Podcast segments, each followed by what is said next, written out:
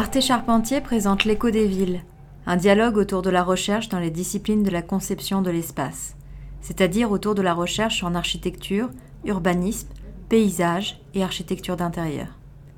Nous souhaitons présenter simplement des sujets complexes, sur des thématiques variées avec des chercheurs, des concepteurs et conceptrices et des acteurs de la ville de demain.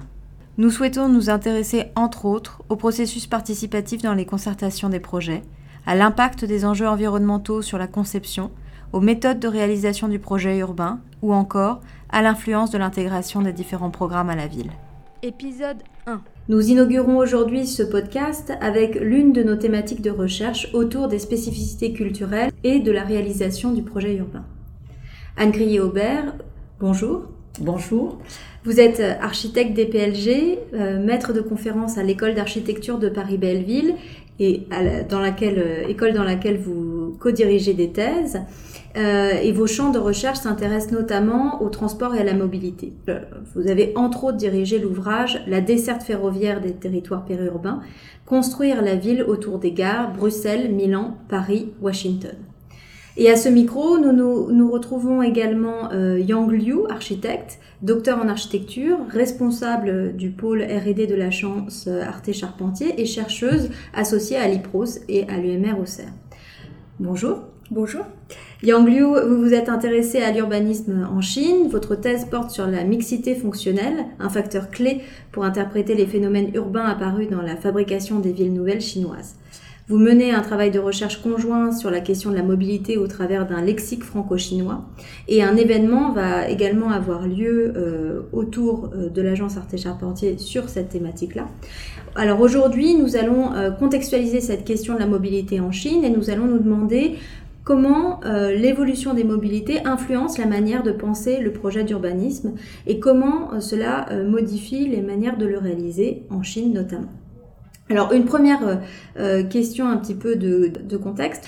Euh, pour vous demander un petit peu de définir quelle est cette, cette notion de mobilité, comment est-ce qu'on peut voilà, la concevoir, la définir?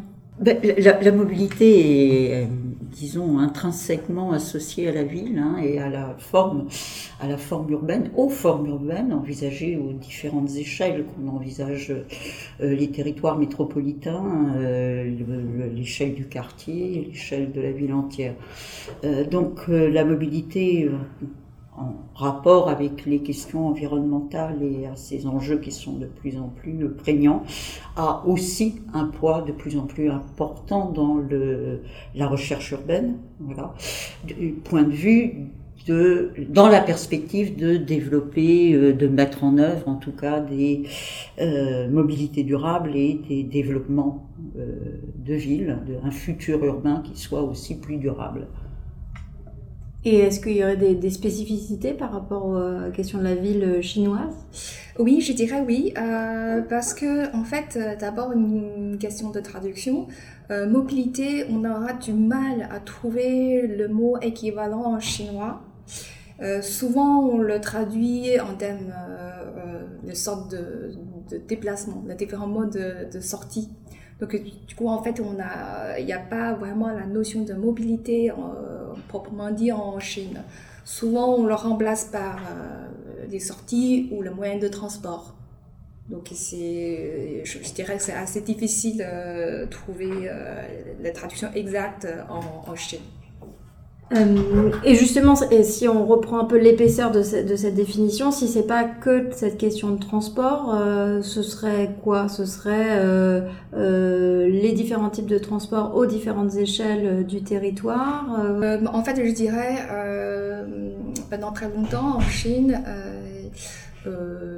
les urbanistes, notamment les gens établis des documents urbanistes ou les gens qui font les projets urbains, on se demande la notion de, de, transport. On nous demande d'analyser les flux. Enfin, proprement dit, c'est seulement la mobilité dure. Il n'y avait pas la, la place euh, humaine, il n'y a pas la place de, de au sein de la ville. Donc on a toujours une vision à très grande échelle pour organiser des flux à l'échelle de la municipalité, à l'échelle de la région, à l'échelle de, de quartiers à grande échelle, mais on oublie pendant très longtemps la place des piétons, des particuliers.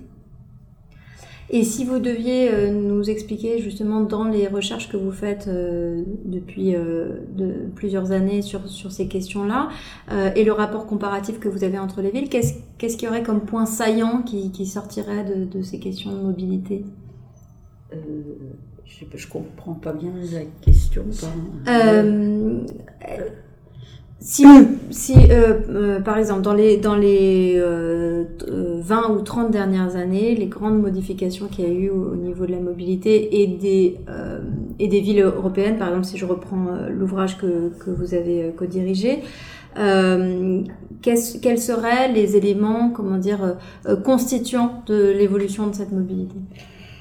Alors, dans, dans, dans, les villes européennes, mais en fait c'est un phénomène mondial, hein, c'était la seconde moitié du XXe siècle, enfin des périodes différentes en fonction des pays, a été caractérisée par l'affirmation de l'automobile. Mmh. Voilà. Cette affirmation de l'automobile, elle a été, euh, disons, de nature totalitaire, hein, en, en, évacuant pratiquement tous les autres modes de, de déplacement qui existaient auparavant, le transport sur fer, le vélo, les mobilités douces, la place du piéton. Et en occupant aussi dans la ville une place, hein, une place en termes de part modale, hein, comme principal moyen de déplacement, et dans la ville comme une, euh, occupation de l'espace qui a été complètement euh, euh, asservie voilà, à une circulation automobile.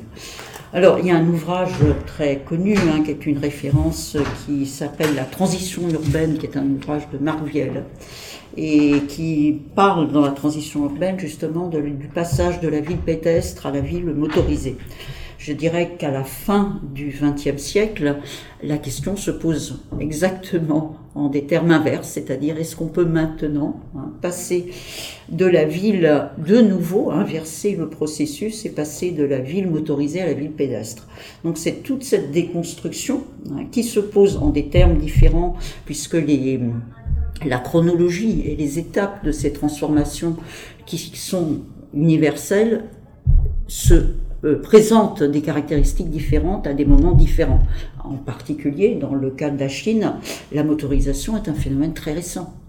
C'est une longue histoire puisque euh, à l'époque, quand la Chine ouvre sa porte dans les années 80, euh, donc les urbanistes regardent comment la ville était faite, urbanisée à l'étranger. Donc à l'époque notamment, là c'était la ville plutôt motorisée. Donc les Chinois, euh, les urbanistes chinois ont pris plus ou moins d'expérience et des modèles qui est développés à l'étranger sur les villes euh, motorisées. Donc euh, ce qu'on avait vu aujourd'hui, c'est que ça donnait un effet que euh, la ville, euh, la plupart des villes chinoises sont conçues euh, selon la vitesse de, de voiture. Donc les villes sont euh, hyper grand, euh, sectorisé. Euh, les îlots sont hyper grands, alors les, piétons ont mal à trouver leur place. Donc quand on se promène dans la ville, souvent on trouve des espaces de longues promenades, mais avec des façades inactives, avec des voitures qui passent sans arrêt. Donc c'est ce genre d'ambiance qu'on avait produit pendant très très longtemps. Et là, petit à petit, euh, on commence à réfléchir est la place des piétons, où est la place des, gens euh, au milieu de, la ville. Euh, donc, récemment, en 2015, l'État a, publié un, document officiel en encourageant euh, des villes produire des des quartiers à l'échelle humaine, donc proprement dit, c'est-à-dire les, les îlots sont plus petits, alors les résidences pour enfin les parcs de, de logement sont, sont plus ouverts, donc pour permettre des piétons qui traversent. Donc on essaye de créer des quartiers où il y a moins de, voitures ou avec la vitesse réduite. Donc il y a deux sortes de politiques euh, sont proposées euh, par l'État. Donc ça signifie que euh, au niveau supérieur, la Chine a commencé à réfléchir où, sont les places des, humains. Et donc, ça, ça a beaucoup changé la manière des urbanistes à produire la ville, notamment à travers des projets qu'on fait en Chine et euh, notamment dans la ville de Wuhan. Donc, on a essayé de mettre en place euh, cette euh, conception qui est déjà appliquée en Europe ou dans nos autres projets, mais là, avec le soutien de l'État et des urbanistes locaux, on a beaucoup plus de comment dire soutien pour réaliser notre conception. Oui, c'est très intéressant, cette question de quels sont les acteurs qui font la ville et qui qui pensent ces questions de mobilité parce que par exemple euh, il y a très peu de temps j'étais à une conférence euh, de Jonathan Reich qui est, euh, qui est professeur en Californie, professeur d'architecture et qui décrivait en fait cette scission qu'il y a au début des, du XXe siècle aux États-Unis et qui fait que alors qu'il y avait un très grand développement du tramway et que les tramways étaient liés à des centrales électriques, en fait les lobbies américains et notamment les lobbies de, l'automobile, ont euh, démantelé en fait euh, cette relation qui pouvait y avoir euh, entre entre centrale électrique et tramway, et donc ont participé de la privatisation de, de ces, ce mécanisme-là. Et se sont servis des routes qui étaient déjà euh, aménagées par les pouvoirs publics ou, ou par des collectivités pour y insérer la voiture, euh, la voiture. Et donc c'était assez intéressant de voir justement euh, quels sont les acteurs en présence et qui participent de ça. Et après ils mettaient ça en relation avec le Federal Highway Act euh, dans les années 50 euh, aux États-Unis qui euh, va pour la, la, la création de, de, des autoroutes américaines et euh, sous couvert aussi des questions de, de, de des, peurs que peut amener la guerre froide euh, et des peurs de bombardement. Euh, mais qu'en fait, ça c'est une, une discussion, euh, comment dire, c'est un appui des lobbies américains. Donc, justement, j'avais envie de vous faire réagir sur ces questions d'acteurs et des, du fait que là, Yang, tu évoquais le fait que les pouvoirs publics s'emparent de cette question-là. Euh, qu'est-ce qu'on a comme mécanisme de ce type euh, en Europe euh, et cette question-là de la privatisation de l'espace public, du rapport justement à la, mobilité, qu'est-ce que ça peut, comment ça peut générer des, des, transformations sur cet espace public? En fait, comment, quels sont les types d'acteurs qui génèrent des transformations sur l'espace public, sur ces questions de mobilité? Ben, l'espace public, comme son nom l'indique, hein, est avant tout, enfin du moins en, France, mm. un, domaine qui, qui reste euh, public, mm. et c'est-à-dire de la compétence euh, des pouvoirs publics. Hein. Mm. Donc euh, l'idée d'espace public, et surtout l'idée d'un projet d'espace public est quelque chose d'assez récent dans l'histoire, hein, puisque justement en rapport aussi avec une forte affirmation de la mobilité automobile, l'espace public n'était pas l'objet d'une réflexion ou d'un projet. Il est devenu à la fin des années 70 ou au milieu, à partir du milieu des années 70, en rapport aussi avec euh, ben, la remise en cause euh, des sources d'énergie, les crises pétrolières, etc. Mmh. Et donc euh, une volonté aussi de réappropriation de la ville mmh. et d'autres formes de développement. Donc c'est à partir de ce moment, hein, fin des années 70, que l'idée d'un projet d'un aménagement d'espace public et d'une autre usage mmh. euh, s'est affirmée. Si cela a commencé à la fin des années 70, on est encore en plein dans, euh, dans ces questions de réaménagement de l'espace public, de multiplicité des usages, et c'est une question qui se pose dans des termes de plus en plus complexes, puisque euh, non seulement on a eu pendant longtemps deux modes principaux, celui du mode automobile et puis du mode piéton, hein, on a actuellement une démultiplication des usages de l'espace public avec euh, ce, grand boom des mobilités non motorisées, euh, trottinettes, etc. Et, puis des usages aussi des modes motorisés qui sont de plus en plus complexes. Voilà, ça, ce sont les questions, donc, euh, mais ce sont des questions qui se posent quotidiennement en termes de gestion, voire de l'espace public, et aussi en termes de projet, de renouvellement des pratiques de projet de l'espace public.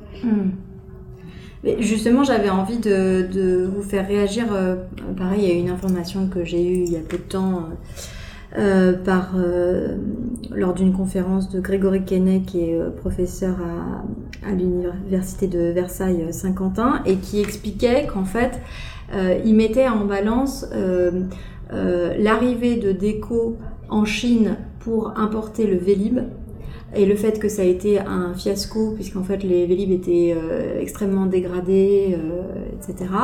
Et le phénomène inverse qui a été d'implanter euh, des vélos en libre service en France et notamment à Paris euh, disponible sur euh, application et donc qui, qui s'installe sur l'espace public comme ça sans, sans espace qui sont sous concession. Et le fait qu'il y a eu le phénomène inverse, c'est-à-dire qu'en France, pareil, on a eu énormément d'actes de, vandalisme sur, sur ces euh, sur euh, vélos. Et lui, euh, sa description, c'était de dire, bah, en fait, en Chine, ça ne correspondait plus à un besoin, ou ça ne correspondait pas à un besoin. Pourquoi Parce que la distance entre, en fait, l'implantation de ces zones Vélib est liée à, en fait, à des hubs ou des nœuds de connexion qu'il y a, par exemple, de métro, etc. Or, les métros, par exemple, à Shanghai, sont très éloignés les uns des autres. Enfin, les stations sont très, très éloignées. Ce qui fait qu'en fait, ça correspond pas du tout à un besoin de pouvoir euh, accéder d'une station à l'autre en Vélib.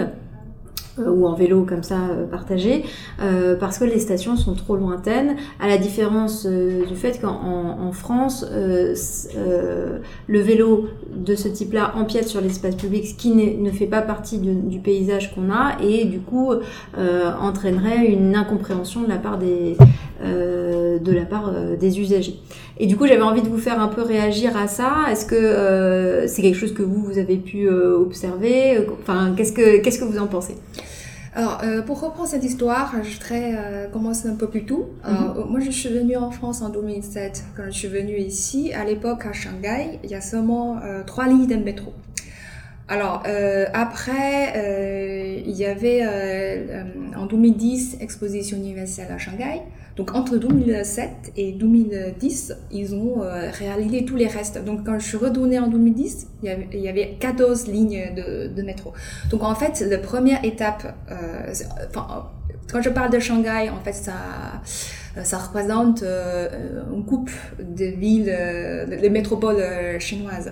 C'est-à-dire, euh, quand on pense à développer mobilité, la première chose, c'était pas développer des modes doux, c'est plutôt des modes durs. Donc, comment desservir l'ensemble de territoires, l'ensemble de, de, municipalités, comment créer des liaisons entre la ville-centre et la banlieue, entre des villes nouvelles.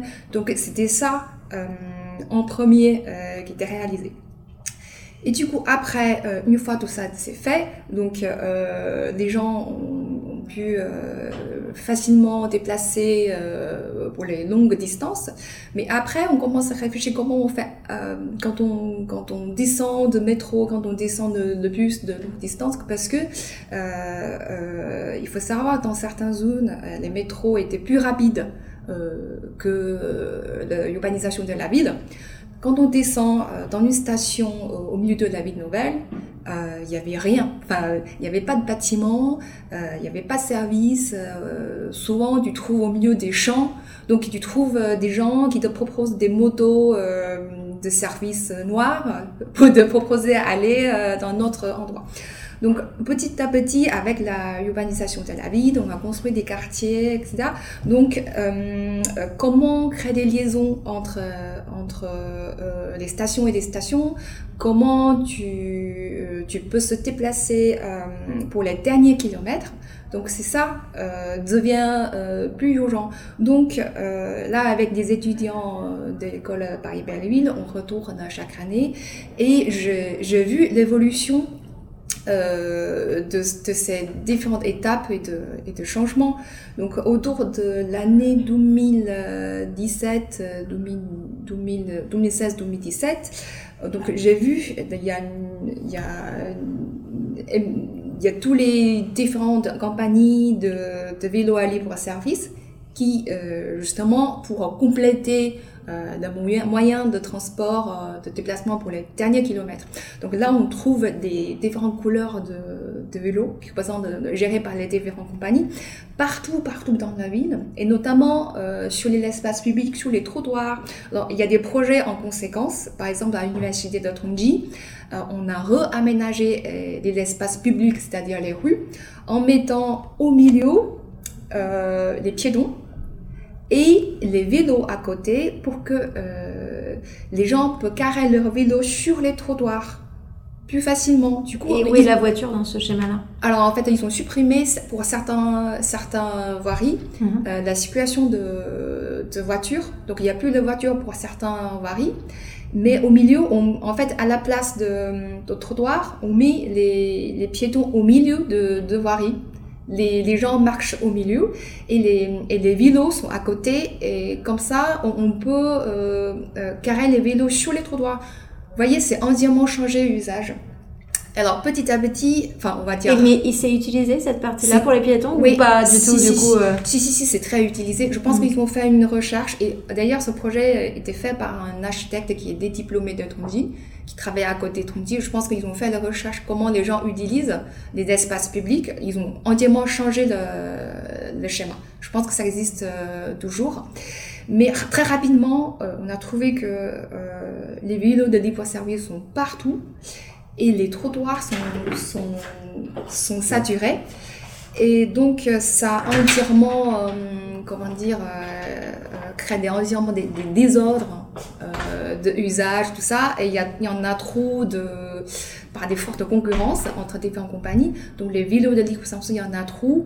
Et beaucoup sont abandonnés, ils sont abîmés. Donc, là, on rentre dans notre période de régularisation comment on utilise l'espace public, comment on utilise euh, correctement euh, les vélos.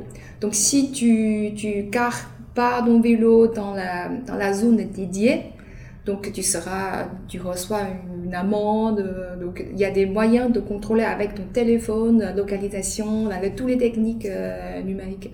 Donc là il y a un, changement qui est très rapide. Ce qui est intéressant que euh, presque 2-3 ans après, on retrouve à Paris les vélos de libre service avec les mêmes compagnies hmm. euh, chinoises. Ce qui est intéressant, ce qui est un peu différent, puisque en Chine, les vélos de libre service ou les vélos euh, électriques ou des motos ou des scooters sont plus adaptés parce que les distances entre les stations de métro, euh, donc c'est un peu plus loin. Mais ce qui n'est pas le cas à Paris, puisque Paris, on trouve plus de trottinettes électriques que les vélos de libre euh, service. On ne trouve pas beaucoup.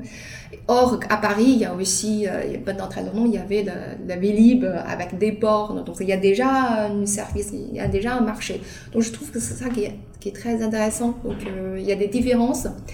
Euh, donc, euh, il, faut savoir. Oui, et puis ce qui est intéressant, c'est aussi le rapport de phasage qu'il y a entre euh, ce que tu expliques, c'est-à-dire que voilà, pendant une certaine période, il y a quelque chose qui va fonctionner très bien, puis après, il va y avoir un système d'adaptation. Mm. On l'a vu aussi avec le, le Vélib qui a fonctionné extrêmement bien, puis à un moment, il y a eu une, tout un renouvellement et un arrêt aussi, et ce qui fait que les usagers ont eu du mal aussi à se remettre à ce, à ce mode. De, enfin, euh, je dis ça, mais c'est une hypothèse en fait, je, ne sais pas. Justement, euh, euh, c'est très intéressant de voir ces différentes phases, et le fait que ça s'enchaîne et que c'est très difficile d'anticiper bien sûr ça.